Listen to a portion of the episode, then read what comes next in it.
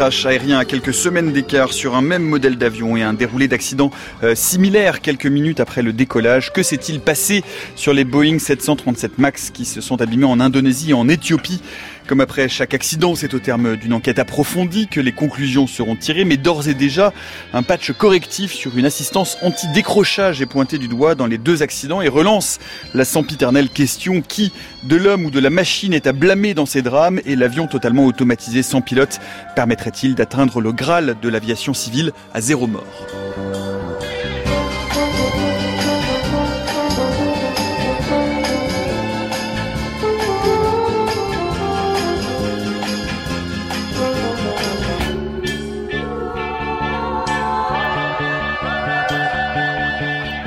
Automatisation, y aura-t-il un pilote dans l'avion? C'est le programme aérien qui est le nôtre pour l'heure qui vient. Bienvenue dans la méthode scientifique.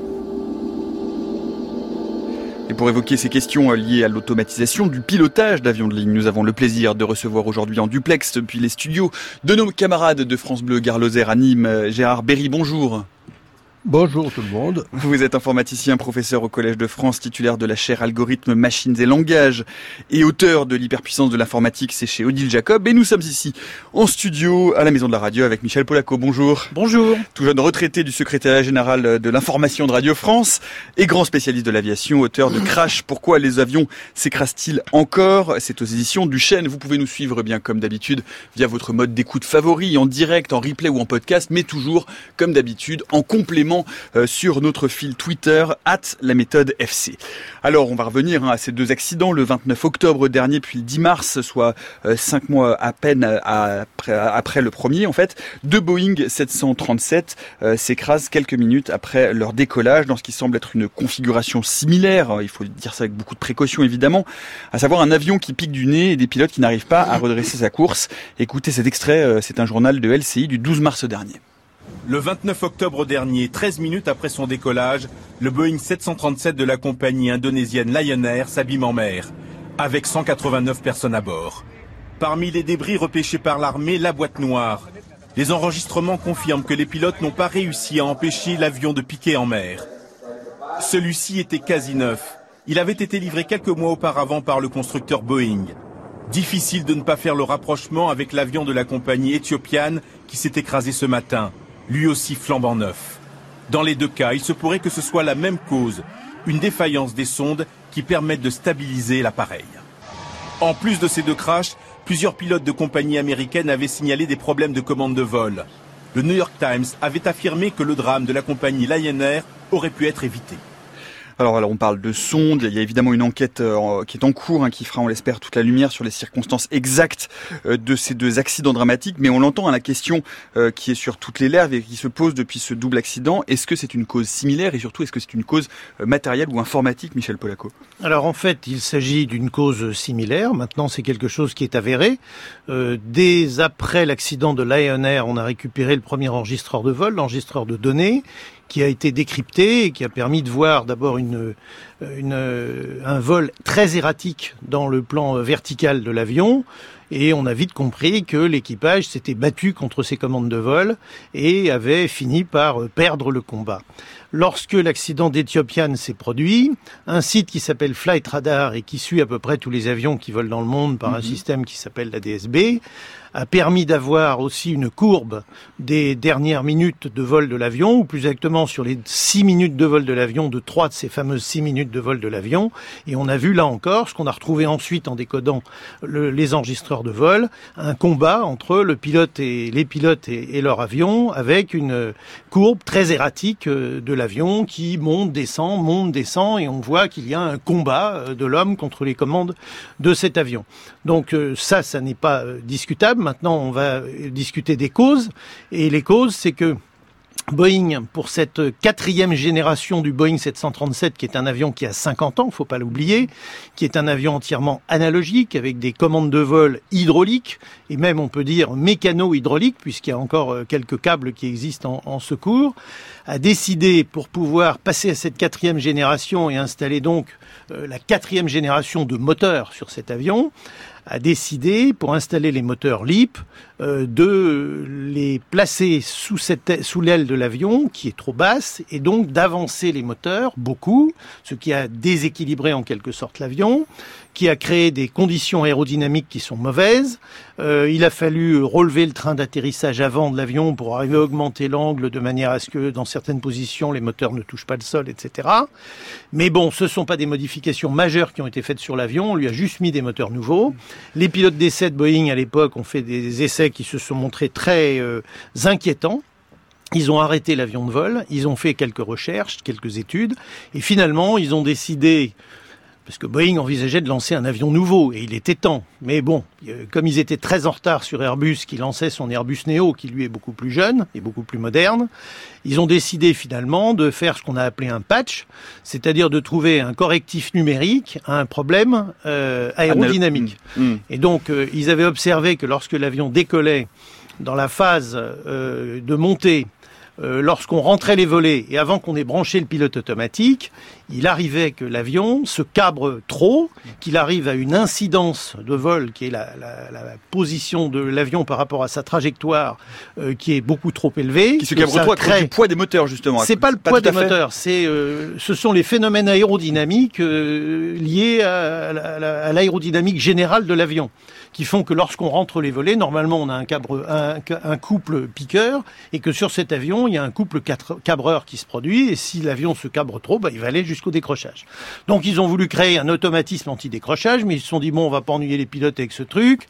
Alors sur cet avion analogique, ils ont créé, euh, on pourrait dire en douce, ce fameux MCAS qui euh, prend des informations d'incidence, donc de position de l'avion par rapport à sa trajectoire, de l'aile de l'avion par rapport à la trajectoire, et qui fait une correction, c'est-à-dire qui modifie l'inclinaison du plan fixe à l'arrière de l'avion, on pourrait dire la gouverne de profondeur pour simplifier, et qui met l'avion en piqué. Sauf que sur cet avion, il n'y a que deux sondes d'incidence, et deux, ça veut dire que s'il y en a une en panne, on ne sait pas laquelle dit la vérité et laquelle ne dit pas la vérité. Donc, euh, au lieu de faire comme sur tous les avions modernes, c'est-à-dire mettre trois sondes, puisque sur tous les Airbus il y a trois sondes, puisqu'ils sont tous numériques, et surtout euh, les Boeing modernes, Boeing 777, 787, il y a trois sondes.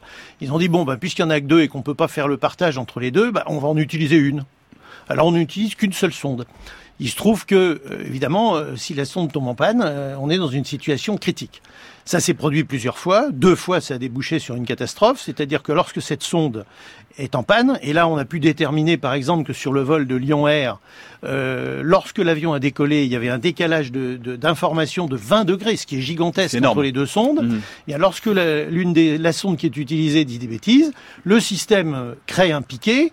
Et si le pilote essaye de corriger, le système rajoute un piqué. Et comme ça, jusqu'au bout, jusqu'au moment où la gouverne est complètement euh, braquée à piquer. Ce qui fait qu'à un moment donné, l'effort à faire est tel que le pilote ne, peut, plus, s'en sortir. Mmh. Alors on sait que sur l'avion de Lion Air. Le pilote a, agi 21 fois sur le trim électrique pour corriger ce, patch, mm. ce système automatique numérique, que à la fin il a donné les commandes à son voisin qui a essayé deux fois à son tour et qu'à passer la 23e fois, eh bien, ils ont, euh, ah bon, ils ont perdu le, le combat contre l'avion et l'avion euh, s'est écrasé. Donc on voit que c'est la même histoire qui s'est produite. C'est donc une histoire de, de greffe d'un système numérique mal foutu avec des sources d'informations euh, non fiables et uniques sur un avion ancien, analogique, dont on a dégradé l'aérodynamique. Et donc c'est pas un problème d'homme aux commandes. Très sincèrement, on peut les accuser de temps en temps, mais là, les pilotes ne sont pas en cause. En plus, ils sont pas informés ils sont pas formés. Vous savez que la formation du modèle d'avant jusqu'à ce modèle-là, c'était une heure sur iPad. Vous voyez comme c'est euh, important comme formation. En revanche, que, le constructeur se permette de faire des modifications pareilles avec un taux de risque aussi élevé, ça c'est quelque chose d'incohérent et on peut espérer que Boeing va évidemment revoir complètement sa copie et pas uniquement mettre un pansement sur son pansement. Oui, parce qu'après le premier accident déjà, les, euh, les, les pilotes euh, américains hein, ont protesté vivement en disant qu'ils n'étaient pas au courant et qu'ils pilotaient en fait Absolument machine dont ils ne connaissaient pas l'existence hein, de ce patch mhm. euh, qui est important puisqu'il corrige donc le, le piqué ou le, le cabré de l'avion. Gérard Berry, peut-être une, une, réaction aussi euh, euh, finalement à, cette, à ce, à, ce, à, ce, double accident aérien? Oui, euh, d'abord, euh, c'est quand même ce qu'on appelle un problème système, hein. c'est-à-dire le logiciel qui, est, qui faisait la, la, correction a été programmé par des hommes qui ont décidé ce qu'ils devaient faire, et je pense qu'il a fait ce que les hommes avaient décidé. Donc, c'est pas du niveau d'un bug de logiciel, c'est du niveau d'un problème d'analyse système. Alors, je pense que la formation joue aussi un rôle très important parce que en face d'un logiciel qui obéit à une logique, qui est une logique euh, éventuellement très bonne, euh, le pilote, s'il n'est pas au courant de cette logique, euh, ne peut pas comprendre ce qui se passe et donc ne peut pas savoir quelle bonne action faire. Donc la formation a été également beaucoup mentionnée, dans, de plus en plus d'ailleurs dans, dans, ce crash et dans le crash précédent. former les pilotes à travailler avec les automatismes n'a absolument rien de simple et ça se fait pas sur un iPad, ça c'est vrai. Ça se fait en se mettant dans des conditions d'accident, en en sortant, etc. Et donc là, euh, il est possible qu'il y ait eu une, une, une, ça a été sillonné par pas mal de pilotes. Bon, moi je suis pas le BEA, le BEA, le bureau d'enquête accident, qui est absolument remarquable, est en train de faire l'analyse des boîtes noires. On saura ce que se sont dit les pilotes, etc. Mais là, il est clair qu'il y a un automatisme d'abord anormal parce que comme c'est un automatisme dangereux, la preuve est faite, euh, c'est pas possible d'avoir une seule source de données hmm. normalement. Et donc, il a été certifié et pour le moins assez curieux a priori, parce que la certification est quelque chose de sérieux et euh, elle, il, y a, y, a, plusieurs niveaux de danger en certification et on peut pas faire des systèmes ultra simples comme ça dans les dans les catégories euh, de, dangereuses. Hmm. Il y, a, plusieurs choses. Euh, alors la, première question tout de même qui se pose euh, après ce double accident, Michel Polaco, c'est de se dire comment se fait-il que quand un système euh, de correction automatique d'inclinaison, comme c'est le cas, reprend la main, comment se fait-il que les pilotes ne puissent pas reprendre la main sur ces systèmes de correction automatique de trajectoire? Alors d'abord, si vous voulez, quand on est pilote d'essai, on est toujours sur le qui-vive. Euh, et on sait que chaque fois qu'on va faire une manœuvre, par exemple rentrer les volets après le décollage, il faut s'attendre à quelque chose d'inconnu euh, et que donc on va euh, analyser et gérer. Quand on est pilote de ligne, on a été formé à faire du transport public classique, quotidien, répétitif. On n'est pas pilote d'essai, donc on n'est pas toujours sur le qui-vive. En principe, tout marche, sauf exception. Et c'est pas comme les pilotes d'essai qui partent du principe que rien ne marche, sauf exception. Donc on peut pas former, par exemple, des pilotes de ligne à devenir des pilotes d'essai et à être toujours en train de se méfier de, leur avion, vous voyez. Donc, comme le disait euh, Monsieur Berry à l'instant, la certification de cet avion pose un problème, puisqu'on a certifié un avion avec une seule source d'information pour un système qui lui-même est un système assez tordu dans son dans la logique de programmation qui a été choisie. Le système MCAS. Hein, voilà, le système MCAS. Il faut savoir que euh, statistiquement, d'après ce que me disent quelques amis euh, ingénieurs, euh, on doit être à un niveau de sécurité de l'ordre de 10 puissance moins 7 euh, quand on a trois sondes d'incidence. Quand on n'en a qu'une, on descend environ à 10 puissance moins 3, ce qui représente en gros euh, deux risques d'occurrence d'accident toutes les 100 000 heures de vol. On avait 371 avions en vol à ce moment-là, puisqu'ils volaient depuis à peu près deux ans. Ils étaient arrivés à peu près à 100 000 heures de vol, et donc on a bien eu deux catastrophes. Vous voyez, c'est-à-dire que, hélas, pour une fois, on peut dire que les, les mathématiques et les statistiques nous amènent quasiment à la réalité euh, des choses. Hmm. Mais comment comment se fait-il en fait euh, Gérard Berry peut-être euh, que vous, qui avez on va en reparler hein, conçu un certain nombre de logiciels qui aident justement à la, commande automatisée des avions comment se fait-il que sur ces patchs qui sont des patchs de correction d'inclinaison comment se fait-il que quand l'humain reprend la main finalement il n'est pas il, n'est pas l'override c'est-à-dire le contrôle qui ne dépasse pas finalement l'automatisation qui, qui, est impliquée par ces logiciels ou ces patchs type MCAS alors, il peut dépasser. Euh, d'abord, il faut comprendre que. Alors, c'est assez différent dans les Boeing et dans les Airbus, parce que dans les Airbus, il n'y a pas de pilote manuel, c'est-à-dire le pilote n'a pas les commandes. Ce sont les ordinateurs qui ont les commandes.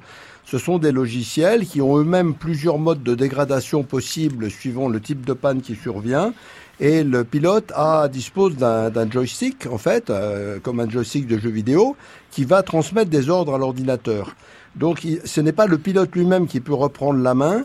Euh, ce qui se passe, c'est qu'en cas de, de, danger, il y a un changement automatique des lois de contrôle qui permet d'avoir des lois de contrôle qui sont moins performantes pour, par exemple, euh, le confort des passagers, mais, mais qui, qui sont plus simples et qui permettent de, sortir les avions euh, plus facilement pour les pilotes de situations critiques et, surtout de faire moins de calculs et de, et de, de gérer moins de choses à la fois. Donc, euh, même si le pilote reprend l'avion, il faut qu'il sache quoi faire.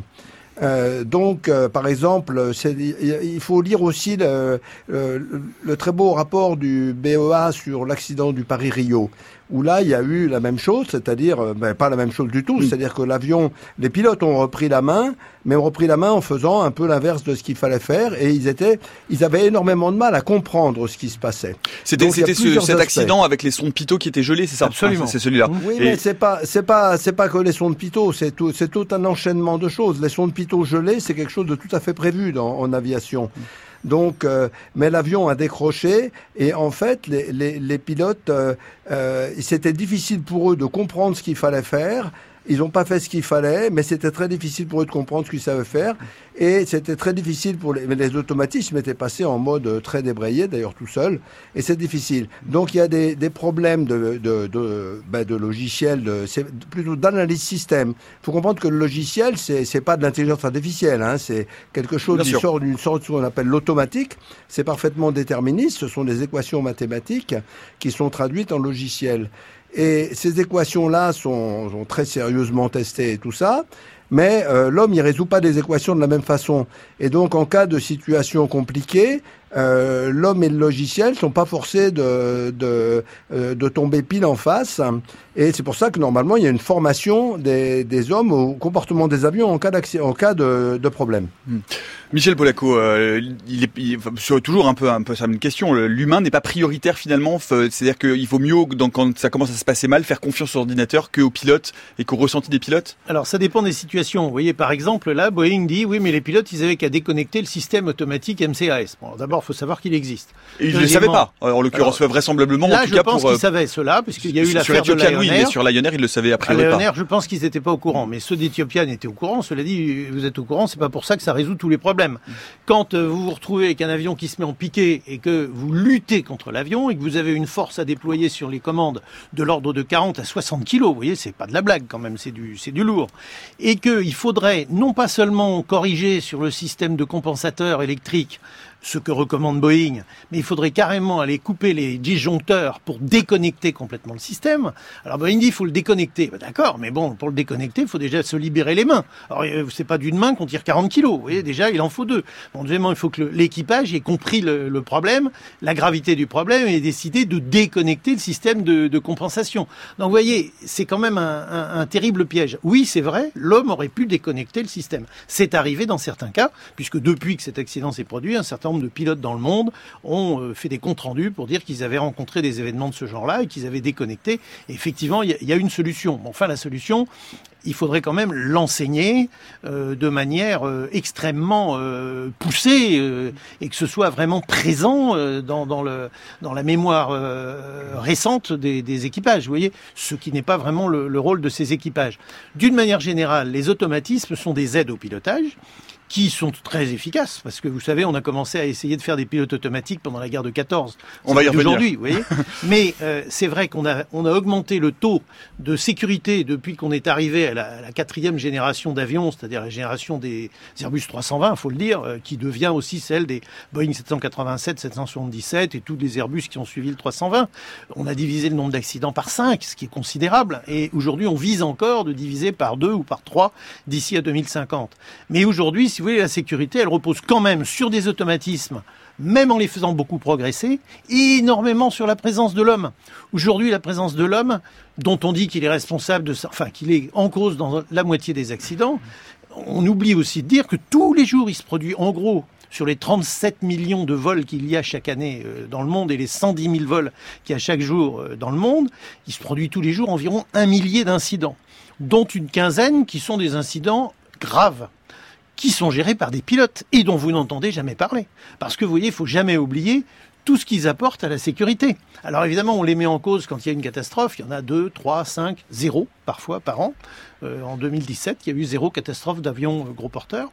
Mais euh, on en a besoin et on sait que, on en parlera sans doute plus tard, que d'ici à 2050, l'idée de passer à zéro pilote est une idée qui n'est pas praticable, ni sur le plan statistique, ni sur le plan pratique. Et on y reviendra dans la deuxième partie de cette émission. La méthode scientifique, Nicolas Martin.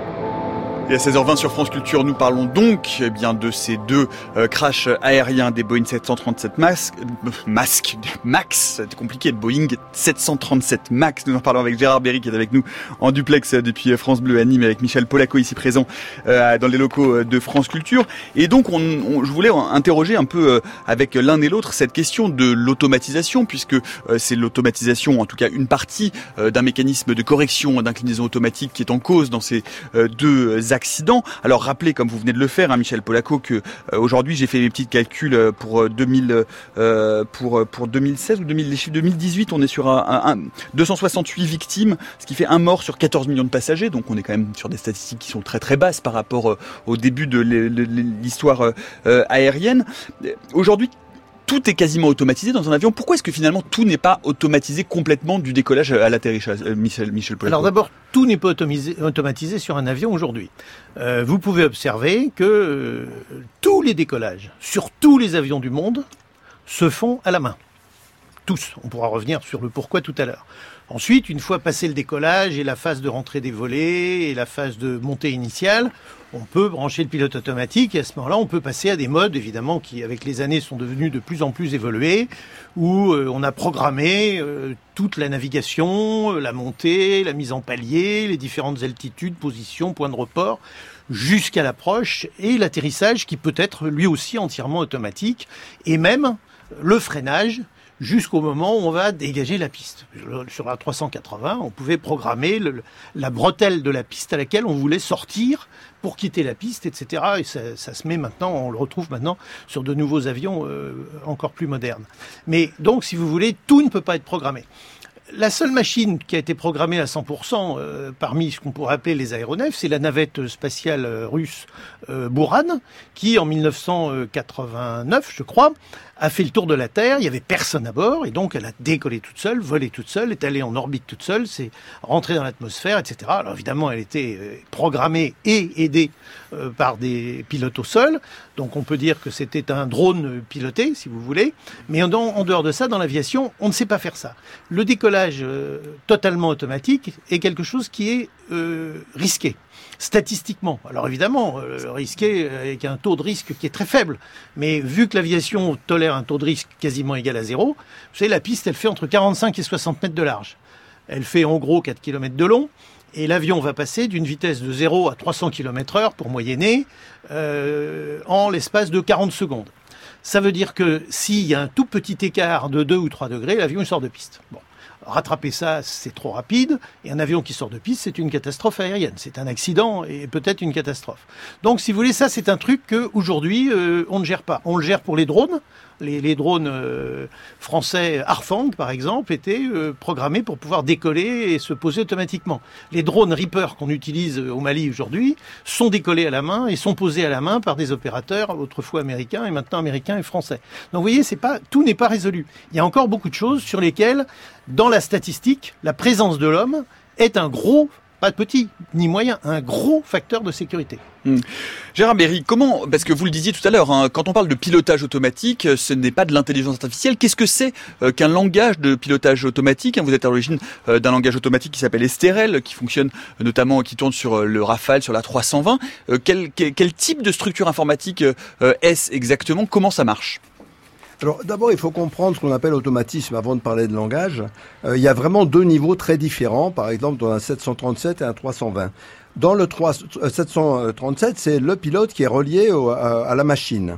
Dans le 320, la machine est de toute façon pilotée par des logiciels qu'on appelle les logiciels de commande de vol et qui ne sont pas les seuls. Il y en a, au moins une vingtaine. Il y a par exemple les commandes du moteur, il y a les, commandes du dégivrage de l'avion, il y a les commandes des freins, il y a les commandes de toute l'interface du cockpit. Tout ça, ce sont des automatismes de type logiciel. Et donc le pilote, de toute façon, ne peut pas reprendre la main sur les commandes. Il ne peut reprendre la main que sur les ordinateurs. Mais c'est pas la faiblesse en général. Ça, c'est des choses qui sont très très bien faites. Et donc, c'est le choix qu'avait fait la 320 au tout début de dire il n'y a pas de lien physique entre le pilote et l'avion et les logiciels vont euh, faire les, les, actions de base du pilotage. Maintenant, il y a une autre chose dont on parlait tout à l'heure qui sont les décisions, les décisions importantes de trajectoire, de, etc. Ça, c'est deux problèmes complètement différents. Donc, euh, pour les logiciels, par exemple de pilotage ou de contrôle des réacteurs, oui, moi j'ai beaucoup travaillé là-dessus. Alors STRL a été utilisé sur le Rafale, mais c'est surtout Lustre qui est fait à Grenoble, qui a été utilisé sur le, le 320, le, pardon, le 320, 380. 380, oui, je me suis trompé, pardon. 380. Et maintenant, c'est un mélange des deux qui s'appelle Skate, donc euh, c'est un, une unification de ces deux langages. Alors il faut comprendre qu'on est dans des niveaux de programmation d'une très très haute sécurité. Le, les logiciels ce qu'on appelle le compilateur, qui traduit les programmes sources faits par les ingénieurs d'Airbus, par exemple, en C qui va être mis dans la machine. Les logiciels sont certifiés au même au niveau que l'avion. Donc on est dans des domaines qui n'ont pas du tout rien à voir avec le téléphone portable ou même la voiture qui a très peu de certification et une qualité qui est très très loin de l'avionique, hein, vraiment. Euh, donc les logiciels sont eux-mêmes extraordinairement contrôlés et certifiés. On peut même maintenant utiliser des logiciels qui sont prouvés mathématiquement par exemple le compilateur C euh, vers le langage machine, qui est une, euh, une chose clé, parce que s'il y a des bugs là-dedans, c'est terrible, eh bien Xavier Leroy, qui est maintenant professeur au Collège de France aussi, a créé avec son équipe un compilateur qui est prouvé mathématiquement, ce qui est un très grand exploit, alors qu'on sait que ceux qui sont faits à la main, bah, ils ont des bugs, et éventuellement pas mal d'ailleurs. Euh, donc euh, que c'est très gênant. Donc on a des techniques mathématiques, des techniques informatiques pour euh, faire beaucoup de sûreté dans les programmes. Ceci dit, ces programmes sont conçus par des gens. Et l'analyse des pannes est vraiment la partie la plus difficile. Par exemple, quand un pilote reçoit plusieurs alarmes en même temps, ou un automatisme, c'est pareil pour un automatisme, c'est même pire parce que l'automatisme, il n'aura même pas d'adaptabilité à l'heure actuelle. Quand un pilote reçoit beaucoup de pannes en même temps, euh, ou de messages qui sont pas forcément hyper clairs parce que c'est très difficile à faire, c'était un peu le cas du Rio Paris, euh, ben, il est très très compliqué de savoir quoi faire. Donc euh, il y a plusieurs niveaux d'automatisme. Mais alors le principe de ces automatismes de base, le pilotage, le pilotage ça se compte en centaines de milliers de lignes de programme. Hein. Donc ce sont des grosses choses. Parce qu'en particulier, euh, c'est très fort pour euh, bien corriger les rafales de vent et des choses comme ça. Voilà. Donc ça, ça se fait avec des langages qui sont euh, destinés à manipuler le temps, euh, ce qui ne se fait pas dans les langages habituels. Et la France a été leader historique, et, elle l'est toujours quelque part dans ces langages-là et qui sont des langages à base mathématique extrêmement forte. Bon, j'ai enseigné ces langages, euh, par exemple, l'année dernière au Collège de France. Euh, tout ça, c'est visible sur le web pour ceux qui sont vraiment intéressés. Et on va vous mettre euh, ça sur le fil Twitter de l'émission si vous voulez aller oui, les consulter absolument. justement ces cours-là. Absolument. absolument. Je peux ajouter oui, Michel Polac, bien sûr. Parce que, parce que pour confirmer ce que dit Gérard Berry, il faut savoir que lorsqu'Airbus a décidé de développer des commandes de vol électriques, en France, on avait en France, en, en France et en Grande-Bretagne, on avait juste l'expérience du Concorde sur lequel il y avait des commandes de vol électriques mais euh, analogiques. Et là, on est passé à des commandes de vol électriques numériques. Les commandes de vol numériques euh, des Airbus depuis l'Airbus A320 passent par cinq calculateurs. C'est pas un calculateur, deux calculateurs, cinq calculateurs. Ces cinq calculateurs sont programmés par cinq euh, programmeurs de cinq écoles différentes. Pourquoi? Parce qu'on voulait être sûr que ne seraient pas reproduites des erreurs de culture informatique. Et donc, ça veut dire, comme le dit euh, Gérard Berry, que euh, on entre dans des niveaux de sécurité qui sont étonnants. Et vous voyez, aujourd'hui, ça fait quand même 30 ans que le 320 vole, puis vous y rajoutez le 319, le 318, le 321, le 330, le 340, le 380, maintenant le 350. Et ça fait quand même des dizaines de millions d'heures de vol jamais ça n'a été défaillant. Alors il y a eu parfois des incompréhensions entre le pilote et l'automate, etc. Ça on pourra en discuter après. Mais il y a une chose qui est sûre, il n'est pas arrivé une seule fois qu'un avion se retrouve sans commande de vol ou avec une commande de vol plantée, qui, qui, pour dire ça qui soit plantée. Voilà, et avec euh, erreur 404, euh, vous voyez, euh, voilà, vous la fameuse bon erreur 404 mmh. qu'on a bien connue. Oui. Donc ça, c'est quand même quelque chose d'assez formidable. Mmh. Alors deuxième truc que je voulais ajouter, puisque vous avez travaillé sur le Rafale, il y a eu, vous savez, ce qu'on a appelé l'Apollo 13 du Rafale. C'est-à-dire que lors du développement du Rafale, sur le démonstrateur, hein, ça fait 30, euh, 30 ans, 86 par là, un jour, le pilote d'essai Guy Mito-Moroir s'est retrouvé avec une alarme euh, une alarme de sortie du train qui était en même temps à côté une alarme de commande de vol. Et euh, c'était la panique parce qu'il avait peur de perdre ses commandes de vol s'il si, euh, le système de sortie du train, etc. Il était en vol, il a appelé au secours. Les essais en vol de, je crois que ça se passait à Istres, euh, ont appelé le bureau d'études à Paris. Pendant une heure, ça a carburé, ça a communiqué avec l'avion qui avait du pétrole et qui orbitait euh, en vol, jusqu'au moment où on lui a trouvé une formule qui était bon alors vous allez vous poser au moment où le train d'atterrissage va être comprimé au sol et où l'avion va croire qu'il est posé va savoir qu'il est posé, vous allez resetter les commandes de vol, là vous allez redécoller, et quand vous allez revenir, vous verrez, vous n'aurez pas perdu vos commandes de vol et l'alarme en a disparu, ce qui s'est produit. Mais pour vous dire que quand même, chez des gens extrêmement sophistiqués, sur un avion prototype et avec des pilotes d'essai, on est, arrivé à des, niveaux de, complexité absolument faramineux. En fait, c'était une erreur idiote, hein, c'est qu'il y avait un, un, programme qui était commun euh, pour deux systèmes, parce qu'un ingénieur avait pensé que c'était mieux comme ça. Voilà. Gérard Berry, vous vouliez réagir? Oui, euh, pour la, il y a aussi des, pour montrer que la science est vraiment pertinente là-dedans. Euh, par exemple, Ariane 5 a explosé à cause d'un bug parfaitement idiot dans un programme qui servait à rien. C'est une, c'est une vieille histoire. Ouais. C'était quoi? Rappelez-la nous en quelques mots quand même. Ah ben, c'était un programme qui ne servait à rien, qui a fait un débordement arithmétique et qui a qui a déclaré être en panne. C'était la centrale inertielle, donc les deux centrales inertielles sont déclarées en panne alors qu'elles étaient en parfait état. Et donc, euh, la, le, le, système de, de, vol a déclenché l'explosion de la fusée euh, pour pas qu'elle aille n'importe où. Et sur une euh, Ariane précédente, il y avait un chiffon dans une tuyauterie, vous vous souvenez Et là, ah, c'est autre chose. Ça. Non, non. Là, on parle de logiciel. Eh bien, l'équipe de Patrick Couzeau à l'école normale supérieure a fait une analyse complète du code de vol effectif de celui qui tourne de la 380 et a montré que euh, il n'était pas possible qu'il y ait une, il était mathématiquement impossible qu'il y ait une erreur de ce type. Donc pour nous, les, les programmes sont pas seulement des choses humaines, ce sont aussi des objets d'études mathématiques sur lesquels on peut faire beaucoup de calculs. Calculer sur les programmes est très important pour leur sécurité. Euh, maintenant, il euh, n'y a pas, il a pas cinq programmes différents dans un Airbus, il n'y en a que deux. Il y a que cinq euh, C'est une question. C'est une. Il y a, y a beaucoup de calculateurs en revanche qui votent entre eux, ce qui est aussi une histoire très très compliquée parce qu'ils marchent pas en même temps. Donc, euh, mais bon, c'est très difficile tout ça, mais c'est quand même bien maîtrisé. Il faut comprendre par exemple qu'un avion de chasse comme le Rafale ne peut pas être piloté par un homme. C'est impossible. Si on mettait les, un homme aux commandes, l'avion partirait soit en haut, soit en bas parce qu'il est instable. Sans automatisme, l'homme n'a pas du tout la vitesse de réaction qu'il faut. Alors justement, puisque euh, la France est spécialiste, Cocorico, n'ayons pas peur de faire un petit Cocorico de temps en temps de ces développements de langage dédiés au contrôle commande et au logiciel anti-erreur, eh bien nous sommes allés essayer de comprendre comment fonctionnait cette dernière version que vous évoquiez tout à l'heure, euh, Gérard Berry, euh, ce langage Skate. Bonjour Céline Lausanne. Bonjour Nicolas, bonjour à tous. Vous êtes rendu au département informatique de l'école normale supérieure de la rue d'Ulm pour comprendre précisément eh bien comment fonctionne ce langage Skate. Oui, alors Skate est un langage synchrone utilisé pour la conception de logiciels dans les systèmes embarqués que ce soit automobile ou aéronautique. Ce langage permet de prendre des décisions à chaque instant à partir d'un flux de données extérieur. Je suis allée voir Marc Pouzet, qui est un grand spécialiste des langages synchrones. Ses travaux et sa rencontre avec vous, Gérard Berry, et la société STRL l'ont amené au développement de SCADE, qui est aujourd'hui utilisé par plus de 250 compagnies aériennes au monde.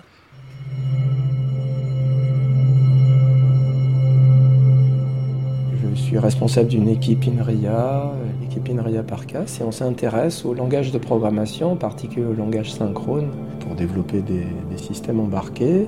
Le langage SCADE, il est né d'un langage universitaire créé par Paul Caspi et Nicolas Alvax, qui s'appelle Lustre. Donc SCADE était euh, au départ une réalisation industrielle, un langage industriel issu de, de recherche académique ça participait du, début de l'informatique, en somme, dans les avions de ligne. C'est-à-dire un, pari euh, industriel de faire des commandes de vol numériques, en programmant finalement la, commande et le lien entre un pilote et le reste de l'avion. Et puis après, avec effectivement des, aspects euh, de régulation euh, automatique. Et donc SCADE, hein, et c'est langage dit synchrone, hein, c'était l'idée d'avoir des moyens d'expression précis pour pouvoir exprimer des intentions de, du mathématicien, de l'automaticien, de l'informaticien. Donc un langage euh, mathématiquement précis où on exprime à chaque instant ce qu'on veut que le système fasse. en fonction de ce qu'il observe, en fonction des informations des capteurs. Langage synchrone, c'est-à-dire qu'il prend en compte en temps réel tous les paramètres de l'environnement. Voilà, l'idée c'est qu'on fait en somme un peu comme si on avait une sorte d'horloge maîtresse, une horloge de base. On dit, on dit toutes les 5 euh, millisecondes, j'écoute euh, un certain nombre d'entrées et je prends une décision. J'agis sur une gouverne d'une telle ou telle manière. Et donc on va spécifier euh, mathématiquement ce que le, logiciel est censé faire. Et dans un langage, à nouveau, il y avait vraiment cette idée d'un langage dédié et où on exprime précisément les intentions qu'on a. Et puis ensuite se pose la question de traduire ce langage euh, mathématique, si vous voulez, vers du code exécutable qui s'exécute sur une machine donnée avec les contraintes euh, qu'elle a et donc avec un processus qu'on appelle un compilateur qui va traduire ces spécifications euh, mathématiques vers du code exécutable. Et là encore, on veut s'assurer que la transcription est fidèle. Il y a toute une infrastructure, il y a tout un système. La partie finalement du logiciel de commande n'est qu'un élément de toute la chaîne euh, informatique euh, des commandes de vol. Donc SCADE, c'est un langage de programmation. Alors, ça ressemble pas au langage C, ça ressemble pas au langage Java, mais c'est vraiment un langage de programmation. Simplement, il est adapté à l'écriture du logiciel que l'on fait en, somme de ce que j'ai appelé le contrôle commande, c'est-à-dire un logiciel qui doit écouter en, permanence des informations extérieures, des températures, des altitudes, des vitesses, euh, que sais-je, et qui doit agir sur, sur cet environnement. Évidemment, on parle d'un système rebouclé, c'est-à-dire les, les, commandes que l'on fait ont un effet sur ce qu'on va observer. Et donc c'est un langage qui est fait pour ça. Et après, la société Stereltech euh, qui développe ce langage, c'est pas elle qui développe le logiciel de contrôle-commande d'un moteur ou d'un avion. Elle vend un, langage de programmation qui va être utilisé par euh, des ingénieurs qui vont concevoir les lois de contrôle, etc. Ce langage permet de faire du contrôle-commande donc pour des actions à toutes les phases de vol, décollage, croisière, atterrissage ben, Normalement, oui. L'idée de Skate, il y a deux idées. Il y a proposer des moyens d'expression précis, c'est-à-dire on décrit mathématiquement ce que le système est censé faire. Et à côté de ça, il y a ce qui s'appelle la certification, la qualification, puisque SCADE a un compilateur qui est dit qualifié, qui répond à des normes strictes de l'avionique civile pour s'assurer que le code généré est fidèle à ce qu'on a écrit. Mais maintenant, si votre modèle mathématique est pas bon, si vous avez écrit une mauvaise spécification, si vous êtes trompé, si vous n'avez pas fait attention à la valeur du capteur, euh, vous êtes trompé, vous avez mis une valeur plutôt qu'une autre, bon, la spécification est fausse. Est-ce que c'est un bug C'est pas sûr. Donc, euh, SCADE n'assure pas l'absence d'erreur. Ce qu'il essaie d'assurer, c'est que vous ayez un langage précis pour exprimer précisément les intentions que vous avez et vous assurer que ces intentions sont retranscrites sans introduire d'erreur. Maintenant, les spécifications, il faut les vérifier, il faut les tester, il faut les simuler, il faut les valider. Et puis ensuite, une fois qu'on les a faites, ça suffit pas. Il faut ajouter de la redondance, matériel, logiciel. Enfin, il y a toute une, si vous voulez, il y a toute une, toute une couche et les, les gens qui conçoivent les avions euh, savent ça. effectivement, ils ne s'appuient pas sur un seul programme. Ils ont, ils font toute une couche de, redondance pour euh, éviter des erreurs. Et on fait, il y a beaucoup de simulations. On fait de la simulation euh, évidemment numérique sur ordinateur, et ensuite on fait de la simulation euh, réelle. On fait des prototypes et on, et on essaye. Donc Sky n'assure pas l'absence l'absence d'erreur. Ce qu'il permet, c'est d'écrire dans un langage de haut niveau des spécifications précises et en s'assurant qu'elles sont retranscrites sous forme de code exécutable fidèlement. Voilà sur euh, ce, euh, cette nouvelle formule, euh, comme vous l'expliquiez tout à l'heure, Gérard Berry, de votre langage STRL qui s'appelle SCADE aujourd'hui, qui réunit deux types de langage informatique. Une réaction, est-ce que vous venez d'entendre?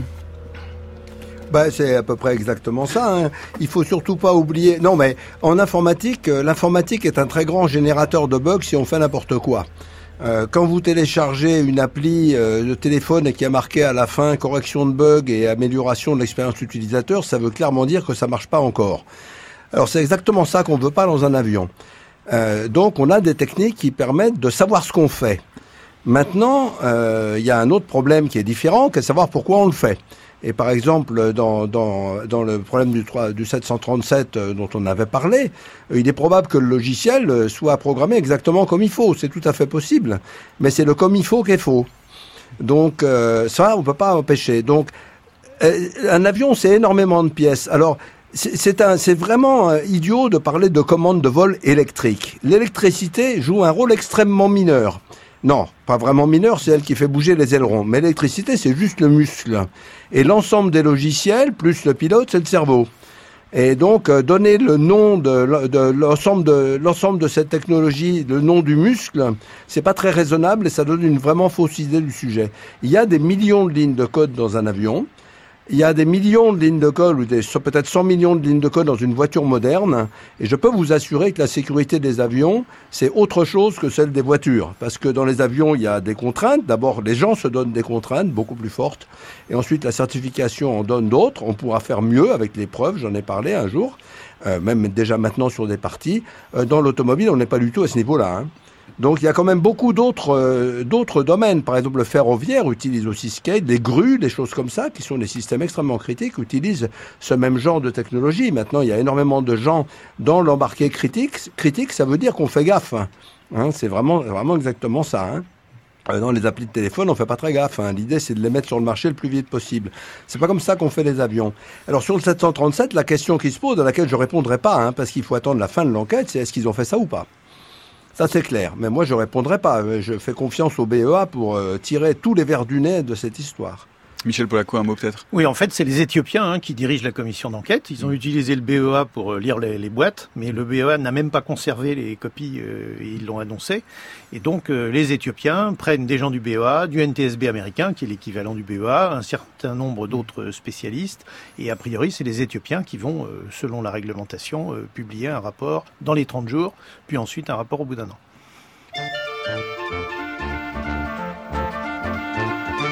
Tomber du ciel à travers les nuages. Quel heureux présage pour un aiguilleur du ciel tombé du lit, fauché en plein rêve, frappé par le glaive de la sonnerie du réveil tombé dans l'oreille d'un sourd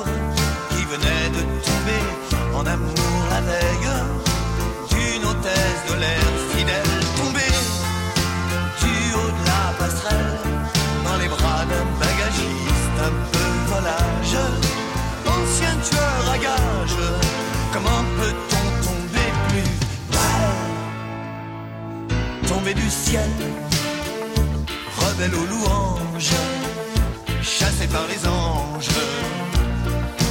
Du paradis originel tombé de sommeil connaissance, retomber en enfance,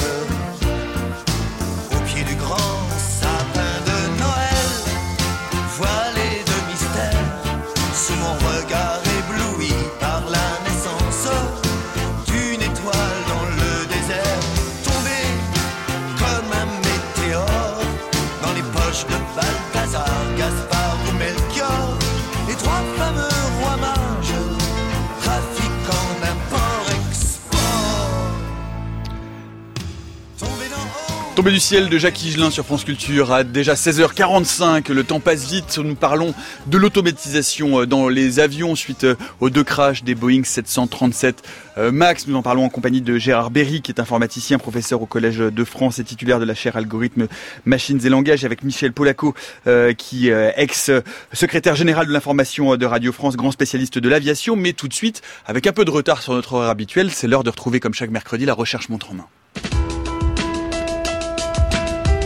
Voilà, tous les mercredis, nous donnons la parole à des chercheurs, à de jeunes chercheurs euh, en travail de doctorat. Aujourd'hui, nous avons le plaisir d'être en ligne depuis l'Allemagne avec Nicolas Hossel. Bonjour. Bonjour. Vous êtes doctorant en quatrième année de thèse à Télécom Sud Paris, Université Paris-Saclay euh, soutenue par Safran. Vous travaillez sur la détection des anomalies sur les données de vol en temps réel avec des agents communicants hétérogènes. Bienvenue à la recherche Montre en main, on vous écoute. Merci.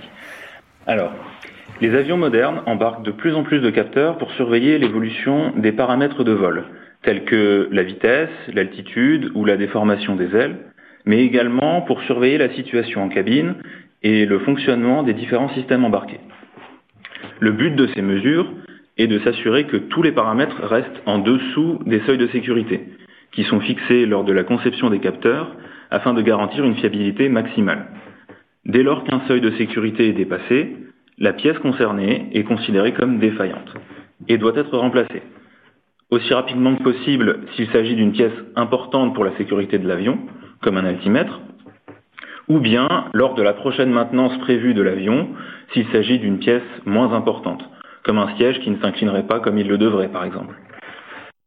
En utilisant des méthodes issues de l'apprentissage automatique, un champ d'étude de l'intelligence artificielle, de nombreuses techniques ont été développées pour essayer d'apprendre à anticiper ces dépassements de seuil et ainsi pouvoir remplacer les pièces avant qu'elles ne deviennent défaillantes.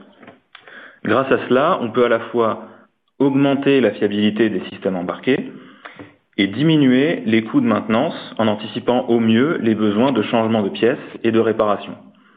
C'est ce qu'on appelle la maintenance prédictive. Néanmoins, ces méthodes demandent énormément de données et des ordinateurs très puissants pour fonctionner. C'est pourquoi elles ne fonctionnent que lorsqu'un avion est au sol et connecté à de puissants centres de calcul. Avec le développement de liaisons de données de plus en plus efficaces entre l'avion et le sol, utilisant par exemple des connexions satellites, la voie est ouverte au développement de méthodes qui pourraient fonctionner pendant le vol, en envoyant les données en temps réel à une station au sol. Néanmoins, les connexions satellites sont encore trop limitées pour envoyer la totalité des données collectées dans l'avion, et elles sont par ailleurs très onéreuses. Le but de ma thèse, à l'intersection entre les statistiques appliquées et l'architecture logicielle, est de proposer une nouvelle méthode d'apprentissage automatique qui fonctionnera pendant le vol, malgré ses contraintes de communication. Pour cela, la solution que je propose opérera en deux temps. Premièrement, un programme d'apprentissage automatique embarqué dans l'avion estimera en temps réel les risques de défaillance, ainsi que l'incertitude associée à cette estimation. Deuxièmement, dès lors que ces risques deviennent trop importants ou l'incertitude trop élevée, les données pertinentes sont transmises à la station au sol, qui effectue un calcul plus précis et décide de la marche à suivre.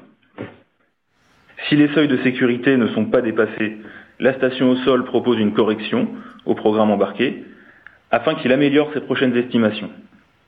Si, au contraire, les risques de défaillance sont avérés, la station au sol envoie une notification à l'équipage de l'avion et au personnel de maintenance de l'aéroport de destination pour automatiquement planifier une maintenance.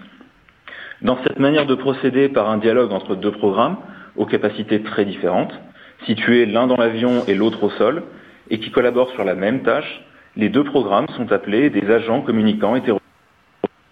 Cette approche permettra de rendre les systèmes aéronautiques encore plus fiables, de diminuer les coûts de maintenance et de réduire les risques de retard importants pour cause de panne imprévue.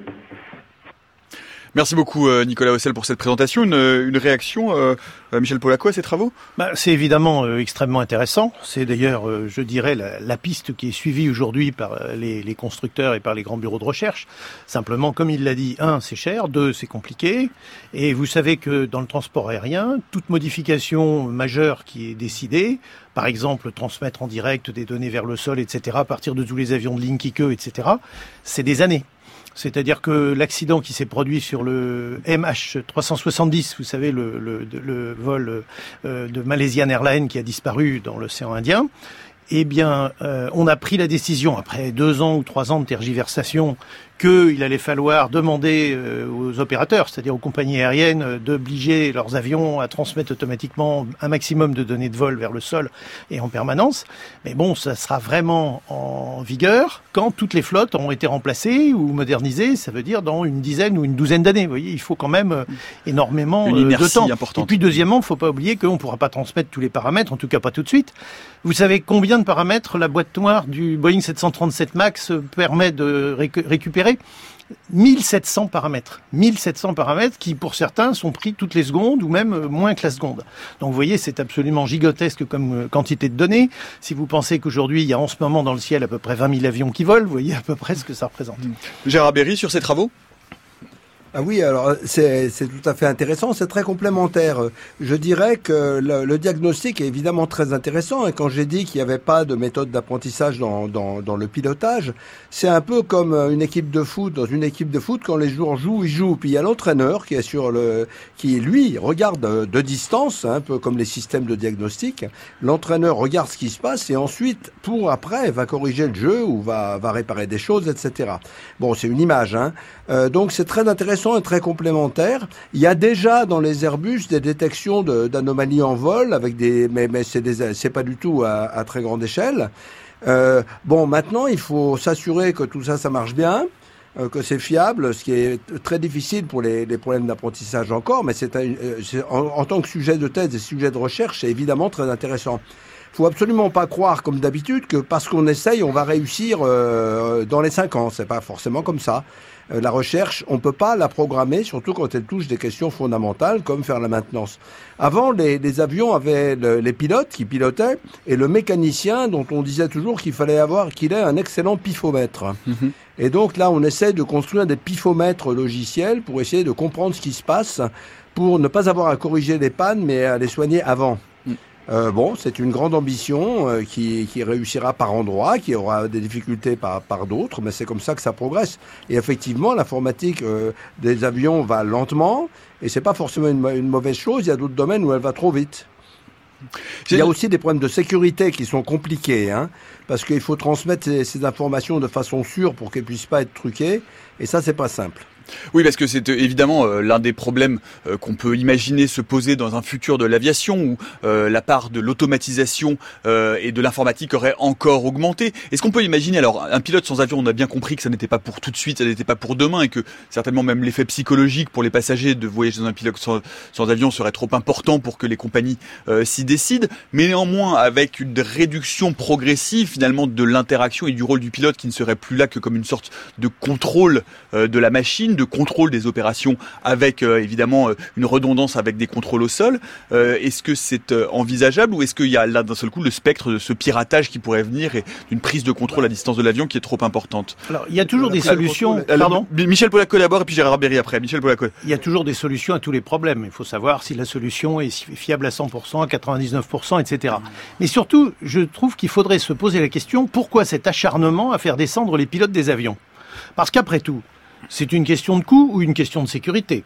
Bon, les pilotes, on sait que parfois ils comprennent pas, ils font des erreurs, le Rio Paris, parce que les systèmes euh, ont été défaillants à un moment ou à un autre, qu'ils n'ont pas su et il y a une catastrophe. Mais comme je vous l'ai dit tout à l'heure, tous les jours, des pilotes sauvent 10 ou 15 vols. Donc euh, quand même, c'est très important. Alors pourquoi les faire descendre? Pour des raisons techniques, manifestement, tous les spécialistes, tous les ingénieurs disent avant 2050, c'est même pas la peine d'y songer, on est très très loin d'avoir l'intelligence artificielle qui nous permettra de les faire descendre. Pour des raisons économiques, bon, bah, dans un avion de 30 places ou de 50 places qui fait du transport aérien régional, le prix du, du pilote divisé par le nombre de passagers, effectivement, il est très important. Mais quand vous prenez des avions de 300, 400, 500, 600 passagers, que vous ayez trois pilotes, deux pilotes, quatre pilotes, ça change pas grand-chose sur le prix du passage. Donc, si vous voulez, je crois qu'il faut pas se cabrer ou se braquer sur la problématique du euh, trois pilotes, deux pilotes, un pilote. Pour l'instant, simplement, on dit il faut que des hommes restent à bord et des hommes capables de jouer un rôle intelligent dans les situations complexes ou dans les situations de crise. Et ça, pour l'instant, j'ai discuté avec le vice-président de Boeing euh, il y a six mois qui nous disait nous c'est pas ça qu'on vise. Nous on veut fabriquer des aides au pilotage, on veut simplifier encore le travail des pilotes, on veut augmenter énormément tout ce qui peut être des aides à la sécurité, mais on n'est pas dans l'objectif zéro pilote du tout. Chez Airbus on vous dit la même chose. On n'est pas dans l'objectif zéro pilote. Il y a des compagnies qui posent la question parce que il est grève, parce que ça coûte cher, parce que mais in fine c'est pas vraiment ça le vrai objectif. Le vrai objectif c'est d'arriver à fabriquer la très bonne combinaison entre des automatismes de plus en plus performants et qui permettent de flirter avec le zéro accident, et des hommes de plus en plus performants, mieux formés, plus intelligents, et tout à fait au courant du fonctionnement des automatismes, pour que le petit pénultième de quelque chose que les automatistes ne savent pas fabriquer, eh bien ce soit l'homme qui l'apporte. Gérard Berry. Oui, moi je suis assez d'accord avec ce point de vue. Euh, quand on fait des automatismes intégraux comme les métros, les métros c'est intéressant. Euh, il y a très longtemps qu'on fait des automatismes intégraux. D'ailleurs, le premier métro automatique euh, totalement au monde a été fait à Paris, la ligne 14, où ça doit être un tout premier, c'est pas enfin de métro à grande échelle. Et son programme n'a jamais été testé, il a été prouvé. Ça aussi, c'est décrit euh, dans un séminaire de mon cours par Jean-Marie Abrial. Euh, la question, c'est vraiment, euh, il faut garder les pilotes parce que les intelligences logicielles, j'aime pas trop ce mot, euh, sont à l'heure actuelle extrêmement rudimentaires. Je vous rappelle qu'il y a un pilote assez quand même très très intéressant. Vous avez qu'à écouter ses, sa voix dans toute sa descente qui s'est posée sur l'Hudson River au milieu de, au milieu des bateaux et de la glace. Bon, il a juste sauvé tous ses passagers. C'est pas du tout anodin. Donc, euh, un des dangers aussi des automatismes, c'est que les pilotes n'ont que des tâches ennuyeuses à faire. C'est ce qu'on a, par exemple, un peu dans les TGV, où un pilote a plus grand-chose à faire. Mais il faut pas oublier qu'un métro ou un train, s'il y a un problème, il suffit d'arrêter tout le monde pour la sécurité. En avion, ça marche pas. Ça, on ne peut pas arrêter un avion pour la sécurité. Donc là, ça c'est une différence absolument fondamentale euh, où les hommes euh, ont des ressources que nos systèmes automatiques sont loin d'avoir. Tout à l'heure, on parlait de maintenance, ça, bon, très bien, c'est quelque chose qu'un pilote ne sait d'ailleurs pas faire lui-même. Mais, non, il faut se méfier. Déjà dans les voitures, la question se pose sérieusement. Euh, pensez, on dit, on dit dans une voiture, il faut que le pilote garde le, que le conducteur garde le contrôle et puisse le reprendre à tout moment. Mais c'est du bluff. Si cette voiture va se, conduire toute seule, vous allez juste dormir, écouter la radio ou bouquiner. Et vous ne reprendrez pas le contrôle. Donc euh, moi, je suis pas sûr de vouloir une voiture comme ça avant un bon bout de temps, surtout en Europe où c'est très différent des États-Unis. Non, les hommes ont des qualités exceptionnelles pour comprendre des situations et pour se sortir de situations par des moyens pas forcément prévus. Mais quand on pense à l'avenir de la voiture en un mot, c'est on pense finalement à l'automatisation totale, c'est-à-dire finalement à faire des véhicules, un parc complet de véhicules automatiques qui dialoguent les uns avec les autres, on supprime complètement le facteur humain, ou d'un seul coup, euh, les risques humains seraient complètement supprimés. Ça, c'est pas du tout transposable à l'aviation, Michel Polaco bah, Écoutez, regardez, les Américains qui utilisent des drones en quantité depuis maintenant une vingtaine d'années, ils en ont quand même écrasé plus de 400. Alors euh, vous imaginez, euh, depuis une vingtaine d'années, je peux dire qu'on est bien loin d'avoir écrasé 300 avions ou 400 avions dans un monde où il y en a quand même plus de 20 000 qui volent en permanence, euh, jour et nuit, 7 jours sur 7, etc. Donc si vous voulez, voilà, c'est quand même le, le décalage faramineux qu'il y a entre des automatismes qui sont de plus en plus coûteux et c'est vrai de plus en plus performants, mais qui ont vraiment des limites, et puis la présence humaine qui a des défauts, mais qui a quand même des capacités de gestion de crise que je vous ai tout à l'heure, qui sont absolument euh, faramineuses. Vous voyez, on nous parle de taxi aérien drone. Voilà, plus personne à bord, vous montez dans le truc, il vous amène à votre destination, etc. D'accord. Avec un, on sait faire. Avec deux, plus compliqué.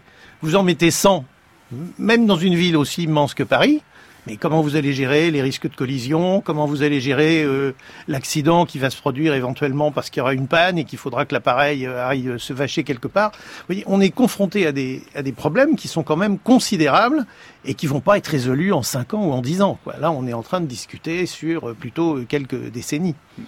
Gérard, Gérard Berry, un mot pour conclure Oui, oui, ben euh, c'est effectivement, il y a beaucoup de choses difficiles et pas apparentes. Par exemple, la tour de contrôle. La tour de contrôle, c'est extrêmement dangereux. Hein. Je vous rappelle que le plus gros accident d'aviation, c'est à Tenerife de Boeing 747 qui sont rentrés dedans. Et un aéroport, c'est une fourmilière à terre. Il y a des camions, il y a des, il y a un, il y a un Airbus qui est rentré dans un camion qui, qui avait rien à faire là. Euh, le PDG de Total est mort sur un camion qui avait rien à faire là, etc. Eh bien, pour automatiser la tour de contrôle, ça a pris un temps considérable parce que les contrôleurs avaient des méthodes avec des petites feuilles de papier, des petits rubans de papier qui se passaient. Et faire aussi bien que ça avec de l'informatique, ça a mis très très très longtemps. Et maintenant, c'est en place à Roissy, par exemple. Mais il faut pas penser qu'il suffit de s'y mettre. Ce sont des choses difficiles de, de faire aussi bien que les hommes et en plus en conjonction avec eux. Merci beaucoup en tout cas à tous les deux. Merci Gérard Berry. Euh, je rappelle, hein, l'hyperpuissance de l'informatique, c'est chez Odile Jacob. Merci beaucoup Michel Polaco d'avoir été avec nous. Crash, pourquoi les avions s'écrasent-ils encore? C'est aux éditions du Chêne. Merci euh, à notre doctorant du jour, Nicolas Hossel. Et puis merci à nos camarades euh, de France Bleu Garloser à Nîmes pour le duplex. Merci à toute l'équipe de la méthode scientifique, avec Étienne Antoine Antoine Beauchamp, Noémie Neguet Saint-Vulfranc, Céline Lausanne et Léonore Pérez. Euh, à la réalisation, Olivier Bétard, à la technique, Jacques Hubert. Dans le prochain épisode de la méthode scientifique demain, nous reviendrons sur l'histoire de la psychiatrie moderne, comment nos sociétés ont-elles commencé à prendre en charge les maladies mentales et comment les fous ont cessé d'être considérés comme des fous et sont sortis de l'asile. Et puis je vous rappelle que comme tous euh, les mercredis, les idées claires sur les réseaux sociaux de France Culture et de France Info. Euh, aujourd'hui, nous posons la question de l'Europe. L'Europe a-t-elle été créée ou pilotée par les services secrets américains? Vous pouvez également retrouver le des idées claires sur votre application de podcast préférée. On se retrouve nous demain à 16h jusqu'à preuve du contraire.